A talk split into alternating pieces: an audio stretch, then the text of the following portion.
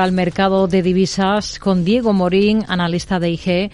Hola Diego, ¿qué tal? Muy buenas tardes. Hola, muy buenas tardes, Rocío. Bueno, ¿puede el mercado haber empezado a asumir que, que una recesión no garantiza necesariamente un giro de la Fed?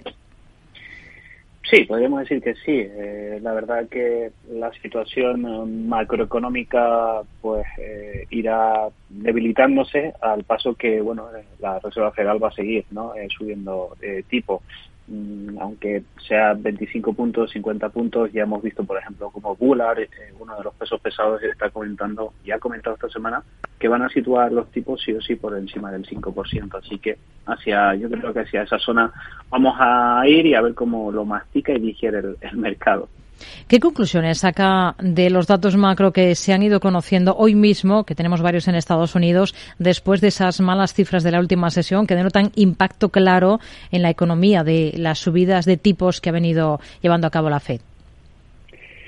Bueno, eh, a ver, la verdad que, mm, por ejemplo, los permisos de construcción han descendido más de lo esperado. Eh, ayer, por ejemplo, las, ventas minoristas no eran positivas, eh, por tanto, nos estamos caminando más hacia esa zona que decía de debilitamiento, ralentización económica eh, y sobre todo también a ver el impacto que va teniendo los resultados empresariales en, este primer, eh, bueno, haciendo el balance ¿no? del año 2022. Por tanto, creo que mm, vamos a ir hacia cierta debilidad y a ver sobre todo cómo va a, dirigir, a digerir, mejor dicho, eh, los inversores la situación, pero no auguro muy bueno muy buenos momentos, la verdad. Hmm.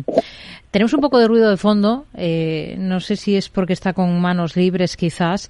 En todo caso, bueno, estamos al tanto de, de, estas referencias macro en Estados Unidos, pero también estamos pendientes de lo que está ocurriendo aquí en Europa. Y entre lo que está ocurriendo, pues hoy, por ejemplo, hemos conocido las actas de la última reunión del Banco Central Europeo. Em, recordemos eh, un último encuentro en el que se subían tipos 50 puntos básicos hasta el 2,5%. ¿Con qué se queda de esas actas? Bueno, eh, esta situación que de, reuniones también en Davos, ¿no? Han intervenido, por ejemplo, el gobernador del Banco de Francia, François eh, ¿no? Y también, pues bueno, Christine Lagarde. Mm, François decía que iban a seguir subiendo tipos y tipos y tipos, ¿no? Y yo creo que si ahí vamos a ir. Creo que de momento a ver cómo Mm, unas actas que han sido yo creo que según lo esperado el Banco Central Europeo eh, las maniobras lo hemos comentado otras veces es bastante un poquito de bastante brazos cruzados porque las maniobras tienen que ser eh, acordes a la situación y eso va a llevar un, castigo, ¿no? Eh, por tanto, se está especulando tipos de interés por encima del, del 3, 3,5% y a ver sobre todo el ritmo de subida, porque eso pues va a enfriar y, mucho la, economía, ¿no? Así que vamos a ver sobre todo la próxima semana cómo, bueno, la próxima semana no, sino la siguiente, el día 2 de febrero, cómo, cómo nos sorprende el BCE. Hmm. Hemos tenido declaraciones hoy de la presidenta del Banco Central Europeo, de Christine Lagarde, eh, en Davos, que ha venido a decir que la inflación em, está alta, eh, se mire por donde se mire. And inflation, by all accounts, however you look at it, is way too high. Está alta esa inflación, dice Christine Lagarde. El euro ha sido la divisa que, digamos, mayor partido ha sacado de esa debilidad que muestra el dólar en los últimos meses entre las grandes divisas, más que la libra, por ejemplo, o que el yen. ¿Qué potencial le ven ustedes a la moneda única desde los niveles actuales? Bueno, la verdad que ha ido conquistando niveles importantes, sobre todo ya ubicándose, eh, rompiendo, ¿no? Sobre todo máximos del junio del año eh, pasado, ¿no? De esos nivel de 1,08. Está prácticamente sobre esa cota y a partir de aquí cualquier eh, ruptura o consolidación de esta zona podría llevarlo a zonas de 1,10, ¿no? Yo creo que esa va a ser un poco el objetivo en el corto plazo, pero hay que tener cierto cuidado en la, en la zona en la, en la que nos mantenemos ahora, ¿no? Y por la parte baja mientras no nos pierda la zona de 1,04, eh, el euro parece ser que, que va pues recuperando no un poquito eh, más que, que, el resto de bueno que, que la, con la situación que tenemos aquí en Europa ante esa debilidad como bien decías de, Hmm. Nos hemos fijado también en el norte de Europa, en Noruega. Hoy su Banco Central ha dejado como estaba, en el 2,75% el precio del dinero en el país. Reconocen que los tipos se han elevado considerablemente en un corto periodo de tiempo y que la política monetaria ha empezado a tener efecto restrictivo sobre la economía. Em, no sé qué le parece. Estamos ante el final de ese periodo de subidas de tipos en este, en este país o no. Hay que, mm, hay que tener en cuenta que Noruega fue el primer, el primer banco central, el noruego, del, G, del G10 en iniciar un endurecimiento monetario. Lo hizo ya en septiembre del 21. Sí, a ver, eh, todas indicar que el próximo mes de marzo eh, los tipos de interés los van a ubicar en el, en el 3%.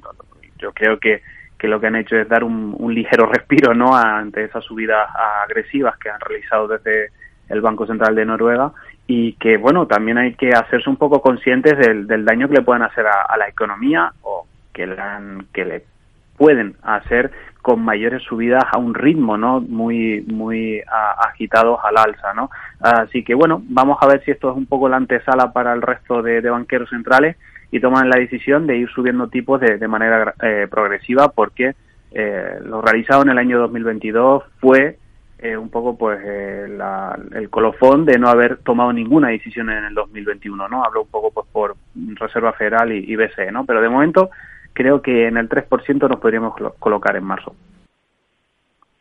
¿Qué estrategia seguirían ustedes con el yen mientras hay tantas dudas sobre cuándo el Banco de Japón va a dar más pasos hacia la retirada de su política expansiva? Bueno, por ahora está bastante estable. Si es verdad que el debilitamiento del dólar ha provocado mayores compras eh, de yenes, viene pues eh, está estable alrededor de la zona de los 128 yenes y si pierde este objetivo, eh, el siguiente nivel que tiene como soporte son los 126 yenes.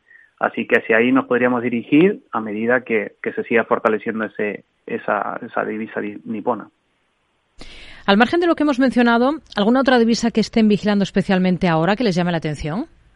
Sí, a mí me, gusta mucho la, libra esterlina. Eh, viene, pues bueno, hay, hay, que ser también conscientes ¿no? de la situación que, se tiene allí, pues bueno, con una inflación que sigue eh, en el doble dígito y un Banco de Inglaterra que parece ser que va a seguir endureciendo la política monetaria. Así que nivel interesante, está ya muy cerca de esa cuota tocado en la jornada. Ayer, si no me equivoco, la zona de 1,24 y prácticamente lo tenemos en niveles de máximos del pasado mes de diciembre, ¿no? Así que zonas de 1,25 puede ser clave y es una de las divisas, bueno, en mi caso, una de, las favoritas.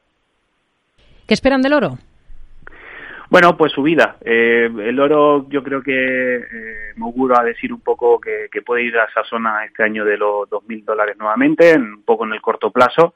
Eh, ha recuperado bastante terreno y bueno, eh, vemos cierta rotación de capital hacia activos refugio, no solamente el oro, ¿no? También otro metal interesante como es la plata, pero sobre todo el oro es el, el rey, ¿no? Por así decirlo. Así que todo se va a dirigir hacia el metal precioso y hay que prestarle mucha atención a posibles consolidaciones de 1920 dólares. Nos quedamos, por tanto, con estas previsiones. Diego Morín, analista dije, gracias, muy buenas tardes. Muchas gracias a ti, Rocío, buenas tardes.